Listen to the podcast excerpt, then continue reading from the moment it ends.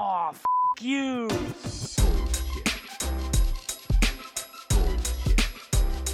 Bullshit, bullshit. Bullshit. Bullshit. Bullshit. Bullshit. Bullshit. Ready. Bienvenidos a otro episodio de UXBS. En este caso, como algunos ya sabrán, es un mini episodio, así que debería durar 15 minutos. Esta es la única vez que creo que no sé si durará 15 minutos, quizás dure un poquito más. Eh, bueno, la idea de este episodio es contarles cómo es trabajar en una startup, em, los pros y los cons, si es que se me ocurren, porque ya saben que no hago guion para esto, así que vamos a ver. Em, y como que dejarles mi aprendizaje o mi experiencia, quizás con esto se les quita un miedo o les da miedo, no sé, y buscan trabajo en otro lugar. Pero la idea es dejarles mi experiencia como product designer también. Em, aparte que me parece que es un episodio interesante porque siempre tendemos a, pensar que las startups están en San Francisco, en Estados Unidos, cuando en realidad están por todo el mundo, eh, incluso en Argentina. Así que, nada, vamos a ver qué onda este episodio. Bueno, como algunos saben y algunos obviamente no saben, desde noviembre del 2020 eh, cambié de trabajo a una startup y aparte de cambiar de trabajo, cambié de cargo, que aunque sinceramente a mí los títulos no me importan mucho, eh, entiendo que hay diferenciales de, de, responsabilidades y cosas y expectativas, así que lo traigo a la mesa, digamos. Entonces no fue solamente un cambio de empresa a otra empresa, sino que fue de eh, UX Visual Designer a Product Designer. Y creo que me parece un episodio interesante también para contar como las diferencias de qué hacía antes y qué hago ahora que no hacía antes, ¿no? Entonces, a ver, ¿por dónde comenzamos? Eh, creo que primero siempre es interesante comenzar por el contexto. Recuerden que yo estoy en Argentina eh, y que otro, ese es el contexto. ¿Y qué otro contexto les puedo dar? bueno, ok la empresa anterior en donde trabajaba yo era una pyme eh, y esta empresa es una startup. Y otro contexto interesante es que ya yo había trabajado en una startup hace tiempo, que fue con la que eh, trabajé en Venezuela y eventualmente nos vinimos para Argentina. Eh, nada, no pasó lo que tenía que pasar y tuve que buscar trabajo. Y a partir de allí, este, nada, pasé por, bueno, pasé por esa startup, pasé por agencia de publicidad, Después pasé por lo que yo llamo monstruo apocalíptico eh, barco pirata antiguo, que sería Sony Pictures. Después Pyme y ahora de nuevo Startup. Em, bueno, primero que todo, ¿por qué me cambié de una pyme a una startup? Em, bueno, ya yo venía de todos estos cambios que acabo de, de nombrar y esos cambios no eran al azar, digamos. Esos cambios eran yo buscando qué es lo que me gustaba, básicamente. Y no sé si es lo que me gustaba, porque sinceramente creo que cada quien tiene el derecho de cambiar de opinión cuando quiera, sino que es lo que me gustaba en el momento, ¿no? Entonces, yo cuando, cuando vine de startup de Venezuela para Argentina, eh, obviamente quedé como un miedo de, uy, las startups se funden, que es una realidad, así que hay poca estabilidad, y como que comencé con este viaje de conseguir, bueno, cuál es mi formato, ¿no? Y cuando llegué a la pyme, me di cuenta que mi formato eh, es una startup, básicamente. Entonces, lo que hice para asegurarme esta vez de que mi trabajo no durase seis meses es en las entrevistas preguntar en qué etapa se encontraba la startup, qué había logrado, qué no había logrado, cómo se encontraba económicamente y todo ese tipo de preguntas incómodas que hay que hacer. Después de asegurarme que todo estaba bien, este, porque por cierto, hay una realidad. Todas las empresas, sin importar que sean startups, se pueden fundir. De hecho, las pymes se, funden a cada rato. Así que, eh, sinceramente, después que lo piensas un poco, no es un gran problema ni un gran diferencial. Em, pero bueno, nada, el caso es que cambié entonces de, de UX Visual Designer, perdón, a Product Designer en una startup.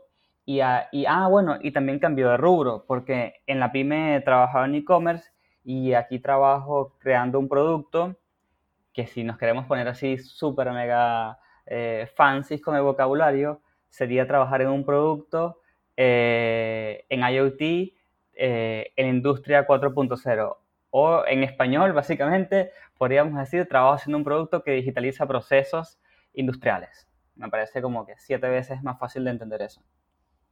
Eh, y bueno, la experiencia sinceramente ha sido increíble y lo voy a atacar como por dos lados este cuento.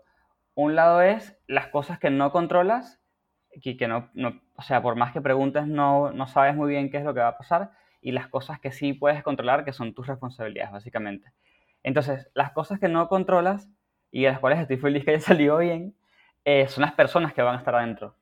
Eh, porque, ¿Por qué? Porque le puedes hacer muchas preguntas a la persona de recursos humanos, esa persona quizás es increíble y te responde todo, todo como esperas, pero al final del día, eh, por ahí no es el reflejo de la empresa. Debería ser el reflejo de la empresa, pero no siempre lo es. Eh, por suerte me tocó increíbles personas, mucha calidad humana, este, me han pasado cosas buenas y cosas malas en mi vida personal mientras estoy en la empresa y la reacción para ambos lados ha sido increíble e incluso más de lo esperado, sinceramente. Eh, y bueno, ese es como el lado de las cosas que no puedes controlar. Y las cosas que sí puedes controlar, que son tus responsabilidades, viene siendo todo este cambio de trabajo y de puesto y de rubro, ¿no? Eh, que vendría siendo básicamente el mi, mi, trabajo, ¿no? Tipo, lo que hago día a día. Entonces, bueno, primera diferencia entre trabajar en una pyme o una empresa gigante como lo es Sony versus una startup. Eh, bueno, en las startups no solamente las ideas son bienvenidas, sino que son, eh, eh, sinceramente, son iteradas y, incluso si no la toman, es anotada para entender de que esa idea se dio y que después se puede revisitar, porque puede que no sea factible ahora, pero que puede que sea factible después, o puede que no sea una buena idea en absoluto, pero vamos a notarla y de repente esa idea como que es la iniciadora de otra idea, ¿no? Y eso, y cuando digo ideas, es en muchos niveles. Puede ser una idea eh, para un proceso, puede ser una idea para, eh, no sé, la manera en que guardamos algo, que técnicamente también es un proceso. este, puede ser una idea de un feature, puede ser una idea de un flujo, puede ser una idea de eh, un patrón para una UI o ya algo mucho más específico de una UI, ¿no? O sea, es una idea en todos sus niveles, básicamente. Eh, otra, otra diferencia que hay bastante importante es que mm, en las startups hay, yo no sé si llamaría velocidad, porque sinceramente, después que trabajas en una agencia de publicidad, todo parece lento, pero quizás si no vienen de agencia de publicidad y se meten en una startup, van a sentir que eh, todo va muy rápido. Pero la realidad es que si bajamos el nivel estrés un poquito y entendemos lo que está sucediendo, no vamos tan rápido. Lo que pasa es que eh, al picar las cosas en sprints, que no digo que en otras empresas no se hagan los sprints, pero eh, como lo hacemos nosotros es, al picar las cosas en pequeños pedacitos para sprints, a veces uno cree que hizo 5.500 cosas y en realidad no, en realidad diste eh, muchos pequeños pasos que hace sentir como que hiciste un montón de cosas, pero en realidad no, en realidad avanzaste a un ritmo normal. Eh, esto, no sé, puede ser bueno, puede ser malo, dependiendo de cómo les gusta trabajar a ustedes, eh, dependiendo, em, no sé, cómo están acostumbrados a trabajar en, términos de dinámica de equipo, que ahora eso lo, lo hablamos más adelante. Pero me quiero detener un poco en el tema de la, velocidad porque siento que es uno de estos mitos de las startups. ¿No? De que si trabajas en startup, no te, olvídate de sábados y domingos, olvídate de tu familia, olvídate de tiempo libre, más allá que ahora estamos en cuarentena. Y en realidad no es tan así, o por lo menos no ha sido así en mis dos experiencias. Eh, de hecho, ha sido exactamente lo contrario. En Sony yo no tenía tiempo para nada, y en, en, la pyme sí tenía tiempo, pero era un estrés todo, ¿no? Tipo, eh, todo estaba medido hasta el último segundo y sinceramente eh, así diseñar eh, es imposible. Entonces, como que es relativo y va mucho con su personalidad. Por ejemplo, mi personalidad requiere de que el ambiente sea dinámico, de que las cosas vayan cambiando y requiere de avanzar y equivocarme. Literalmente, yo necesito avanzar, equivocarme, avanzar, equivocarme. Y a veces eso, eso significa tres pasos para adelante, cuatro para atrás, pero de repente significa diez para adelante, mágicamente. Entonces, yo descubrí que no tengo la personalidad ni, ni, los skills para trabajar en una empresa que todo sea muy paso a paso, que todo tome su tiempo, que todo tenga que cumplir una escalera de diplomacia para que aprueben, no sé, un recurso de 8 dólares, sino que yo necesito agilidad. Entonces, si todas esas cosas se identifican contigo, ya sabes. Si no se identifican contigo, también ya sabes. Pero de todos modos, eh, como siempre, creo que es interesante entender el contexto. Quizás ustedes no están en Argentina, es más, quizás ni siquiera están en Latinoamérica y están pensando, bueno, Chris, te cuento que en Estados Unidos no es así. O, están pensando, bueno, te cuento que en España es exactamente lo contrario. Así que tomen las cosas con pinza, como dicen acá en Argentina, y evalúen lo que estoy diciendo. Eh, después, algo que me gustó mucho, que me gusta mucho de las startups es las dinámicas de grupo. ¿Qué pasa? Como, bueno, obviamente todo el que trabaja en un ambiente ágil y espero yo que todo el mundo que haga UX sabe que es importante compartir rápido, compartir mucho para saber si vas bien o no y después avanzar y todo ese tipo de cosas. Este, en las startups siento que eso está como amplificado. Siento que la, la startup necesita que las personas que estén adentro, adentro, Dios mío, que las personas que estén adentro eh, entiendan que equivocarse no es un problema, eh, que no tengan vergüenza de mostrar su trabajo, que les guste mostrar su trabajo básicamente, que sepan defenderlo, que no es lo mismo a dar excusas, que sepan defenderlo eh, y que sepan recibir feedback y, tomarlo en serio, no, no, solamente recibirlo, sino tomarlo en serio y sentarse y decir, bueno, esto que le dediqué un par de horas, hay que cambiarlo de esta manera, eh, quizás es un detalle o quizás es literalmente un patrón completo. Entonces, eh, las dinámicas de equipo que hay en las startups siento que se adaptan bastante bien a mi forma de trabajar porque literalmente cuando avanzas un poquito ya, ya puedes estar reunido con alguien viendo algo, puedes estar reunido en equipo, puedes ah, mandar algo en Slack de manera asincrónica para que den feedback. El feedback no tiende a llegar tres días después, el feedback tiende a llegar ahí al ratito y obviamente el feedback varía de muchas maneras, ¿no? Hay veces que es un choclo de texto en Slack, hay veces que es un emoticón de, pulgar arriba, este, hay veces que es un te llamo y, como que eh, te dan el feedback en vivo. Y hay veces incluso que ni siquiera estaba planeada una reunión, eh, pasaste el coso por, por Slack y se convierte en una call que no es una call, sino es como un workshopcito de iteración porque entendemos que hay algún tipo de reto y ya la persona que entregó el feedback, que puede ser, puede ser uno, puede ser otra persona, este, nada, se consiguió con una pared. Y no significa que esa, que esa persona no sea creativa o que ese sea su límite de habilidad. No, lo contrario. Es, ok, listo. Aquí está el problema en serio, entonces aquí es donde se invierte, se invierte el tiempo y las neuronas y, y las calorías pensando la, la, banda ancha del cerebro. Entonces, eh, creo que eso es una dinámica que a mí me interesa mucho siempre tener como a todos los lugares donde voy.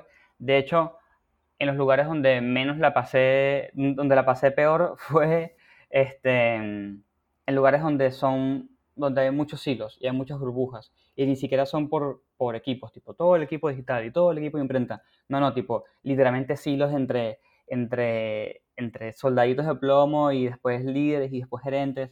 Eso no, no lo manejo para nada bien y como yo soy una persona que, que mi trabajo para mí personalmente es súper importante, eh, termina impactando en mi vida personal y es terrible. Entonces es un aprendizaje que me he llevado a lo largo de la vida eh, laboral y, y, sobre todo después de una mudanza de país, que no es nada fácil, ¿no? Porque hay que aprender un montón de cosas más, además del formato de la empresa y del producto y del usuario y todo esto. ¿Qué otras cosas les debo? Ah, les debo la diferencia de qué es lo que hacía antes como UX Visual Designer y qué es lo que hago ahora como Product, ¿no? Básicamente. Porque aparte Product es este típico, este típico puesto, no sé si escuchan la alarma que está de fondo, pero bueno. Eh, product es este típico puesto que la gente dice, bueno, pero ¿qué haces? No entiendo.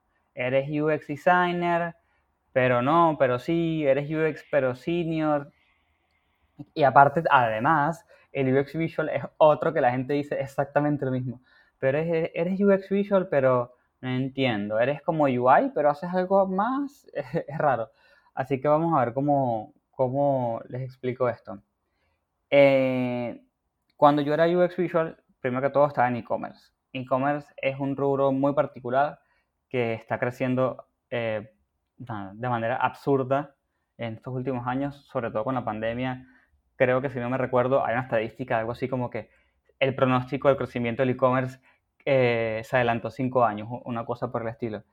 Eh, lo que hacía en e-commerce yo como UX Visual eh, era entender la data que me estaban pasando, ¿no?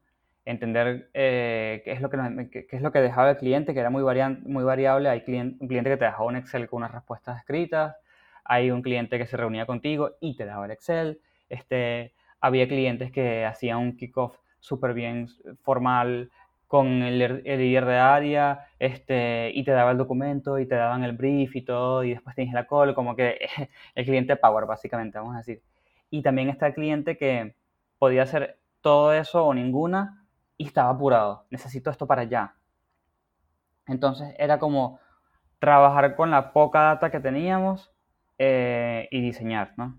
Entonces, ¿cuál es la diferencia entre un UI y un UX Visual? Bueno, sinceramente, hay días que pienso que ninguna, hay días que pienso que un montón, este, pero si nos ponemos como que a filtrar mucho, em, por ejemplo, un UI está encargado de hacer eh, un sistema de diseño y no solamente es hacerlo tipo hacer el sistema de diseño, sino pensar, bueno, cómo esto escala, cómo, cómo son estas paletas y todo esto, cómo son estos iconos.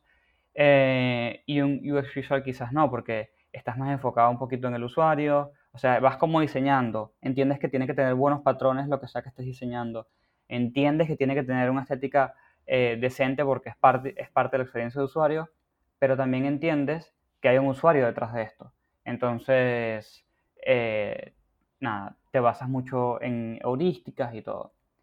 Ahora, antes, eh, perdón, antes no, ahora, eh, como product hago un montón de cosas que no hacía antes. Eh, bueno, mentira, mentira, mentira, mentira. antes hacía flujos y ahora también hago. La diferencia es que antes el flujo quizás venía ya medio prehecho y yo tenía como que iterarlo o proponer cosas o literalmente el flujo por temas de tiempo, porque podía venir algo que tenía que seguir en 40 horas, por ejemplo. El flujo de tiempo, el flujo de tiempo, el flujo de usuario eh, no, estaba como que claro en la cabeza de cada quien, sinceramente es un desastre, pero bueno, estoy siendo súper sincero, estaba en la cabeza de cada quien y, y, así se diseñaba y después habían discusiones como que no, recuerda que eso va para acá, no va para allá y es medio desastroso. Y ahora como product, eh, el flujo pasa a ser algo súper mega importante. Es más, es más, de hecho, muchas veces pasa de que te das cuenta que tienes un problema en diseño y es porque en realidad el problema no está en diseño, el problema está en el flujo que hiciste, que algo falló o que no te diste cuenta de un problema en el flujo. Entonces, cosas que hago como producto que no hacía antes, voy a decir flujos porque siento que estos flujos son serios y de, verdad y bien estructurados y no solamente estructurados, sino que hay una dinámica de equipo de feedback, de entender que sea de que no solamente el flujo esté bien hecho, sino de que sea mejor flujo por lo menos para la B1. Este, y aparte, después se usan, o sea, pasa un tiempo y cuando quieres consultar algo, lo ves en el flujo y no es como un flujo que quedó este, de adorno allí como para decir que hiciste un flujo y ya, sino que en serio se usa y se itera y se actualiza y todo. Eh, otra cosa que no hacía como UX Visual Designer y hago ahora como Product es eh, innovar, pero a nivel eh, un poco más complejo. Antes innovaba como, uy, ¿qué tal si este botón que siempre lo hacemos así, qué tal si lo hacemos de esta manera? O, ah, ¿qué tal si en vez de hacer tabs hacemos esta otra? Como que sí podías innovar, pero a nivel de UI y ni siquiera porque e-commerce hay muchas limitaciones. Entonces ahora como product eh, puedes innovar a nivel función, a nivel feature, a, nivel eh, proceso, que ya lo nombré, a nivel metodología, puedes proponer cosas y, eso me encanta porque es exactamente lo que me gusta. Probar, equivocarme, ver si hay, si hay que ajustar algo o directamente descartar eso que, que, que tú mismo propusiste. Eso me parece muy interesante. Tú propones algo, lo intentas, es una cagada y tú mismo dices, ok, no, esto no se hace. Entonces me parece muy interesante. Y eh, ¿qué otras cosas, este, bueno, estar en, en constante comunicación con el área comercial, con el área de soporte, con, en mi caso, tengo la suerte de, o bueno, depende de cómo les guste trabajar a ustedes, tengo la suerte o, la mala suerte de trabajar eh, muy de cerca con el CEO. A mí me encanta eso, siento que obtienes data muy, muy rica que no podrías obtener en una empresa grande o, o en otro tipo de empresa que tenga una estructura di- di- diferente. Este, ahora, por ejemplo, estamos comenzando a armar los user personas, este, eh, hacer pruebas de usabilidad. Por ejemplo, ah, esa es otra cosa interesante. Eh, recientemente comencé a hacer pruebas de usabilidad internas en la empresa. Porque, ¿qué pasa? Tenemos un reto en, en donde trabajo yo que los usuarios no están tan a nuestro alcance. Entonces, mientras alcanzamos a ese usuario que está, para que tengan una idea, puede estar en una mina, puede estar en, en una planta petrolera, o sea, está, real- realmente es un problema llegar a ese usuario.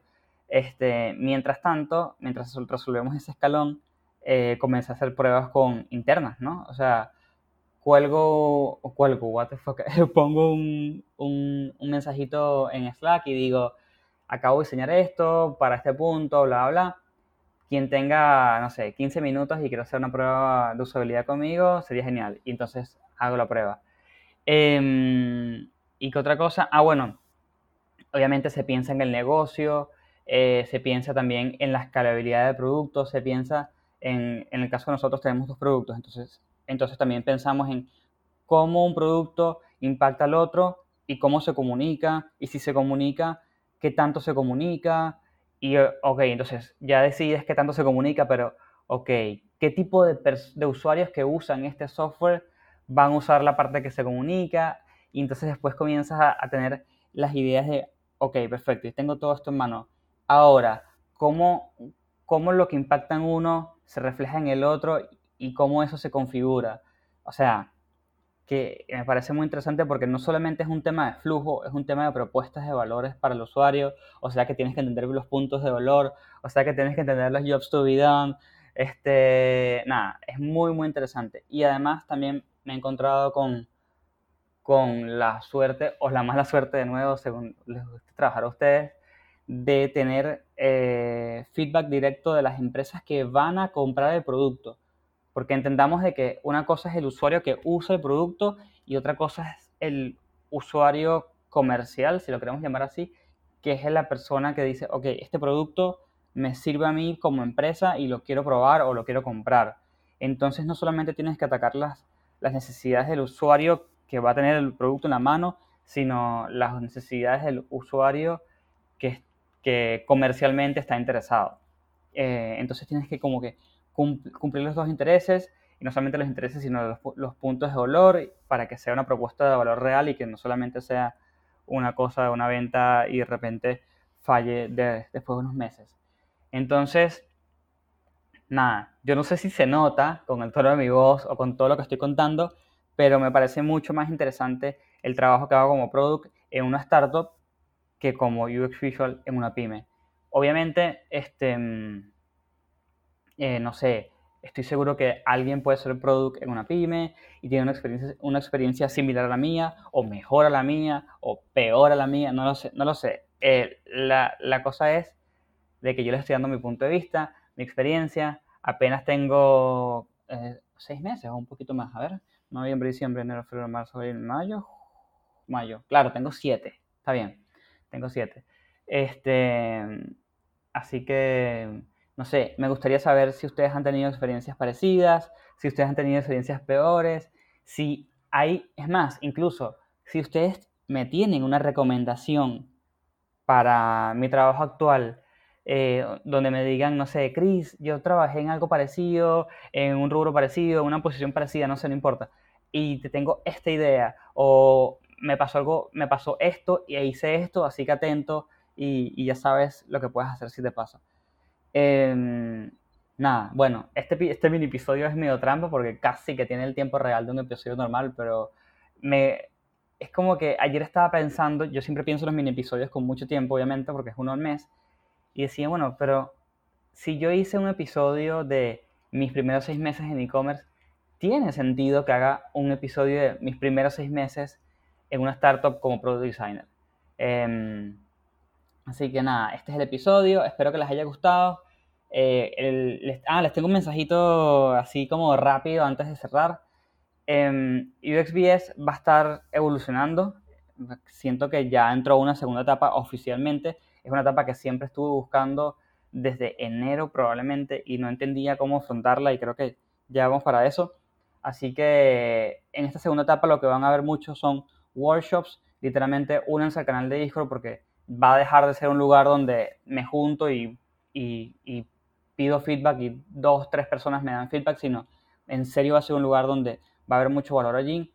Eh, inicialmente, como todo lo que las cosas que comienzo yo, al inicio los workshops los voy a dar yo de temas que domine, obviamente, y que sienta que en verdad pueda dar valor, pero eventualmente voy a traer personas para que den workshops. Y el modelo inicial, no sé si, si va a ser así eh, para siempre, pero les comento el modelo inicial. El modelo inicial es que esos workshops se mantienen gratuitos y simplemente se les pone eh, un link para cafecitos Em, y para que ustedes, si quieren, aporten algo y si no quieren, no pasa nada, no aporten nada. Em, y va a haber dos tipos de cafecito, el cafecito para la gente que está en todo el mundo, básicamente, en dólares, y el cafecito para la gente que está en Argentina, en pesos. Y ese dinero eh, se va a usar para potenciar el canal de Discord, para eventualmente, cuando sea posible, eh, traer a alguien tan, tan capo que tenga que pagarle y bueno, con ese dinero se le paga a esa persona para que ese workshop Así que nada, UXBS entra en una segunda fase bastante importante. Seguramente lo estará iterando, seguramente habrán idas y vueltas y arreglos y cosas, pero em, lo que voy a hacer es que, como siempre, en la descripción del episodio les dejo el link a Discord y les dejo el link a los dos cafecitos una vez para que vayan chusmeando cómo funciona, porque hay un tema de planes y hay un tema de cómo, eh, eso no es donación, pero bueno, ustedes me entienden, como donación única y hay un tema de planes de, ok, yo todos los meses doy esto, pero eso sí, voy a obtener como usuario esto y esto y esto. Entonces, nada, fue un placer grabar este mini episodio falso, básicamente. Em, y fue un placer comentarles como mi experiencia en los dos tipos de empresas y también creo que, em, no sé, me gustó mucho tener la posibilidad de introducir esta segunda etapa de UXBS en un episodio tan particular. Así que, mm, nada. Otra cosa que les puedo decir, si es que siguen aquí escuchando, es que el siguiente episodio, después de este, es increíble. Es con, eh, con Tres, no sé si conocen a Tres. Él es diseñador, gráfico, pero viene a hablar al, al podcast sobre, sobre liderazgo, sobre trabajo freelance, sobre la constancia, sobre un montón de cosas que de vez en cuando hablamos en este podcast, pero creo que nunca le habíamos dedicado un episodio entero. Eh, nada, pequeño resumen, él es venezolano, viviendo en Estados Unidos hace un montón de tiempo y ha trabajado para Gary Vee, no sé si lo conocen, y ahora está haciendo otro, tipo de cosas. Así que nada, como siempre, gracias por llegar hasta el final y nos vemos en la próxima.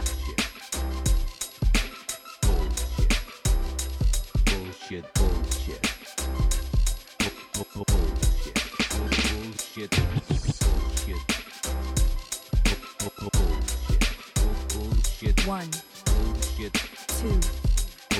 three. The experience has ended. ended. ended.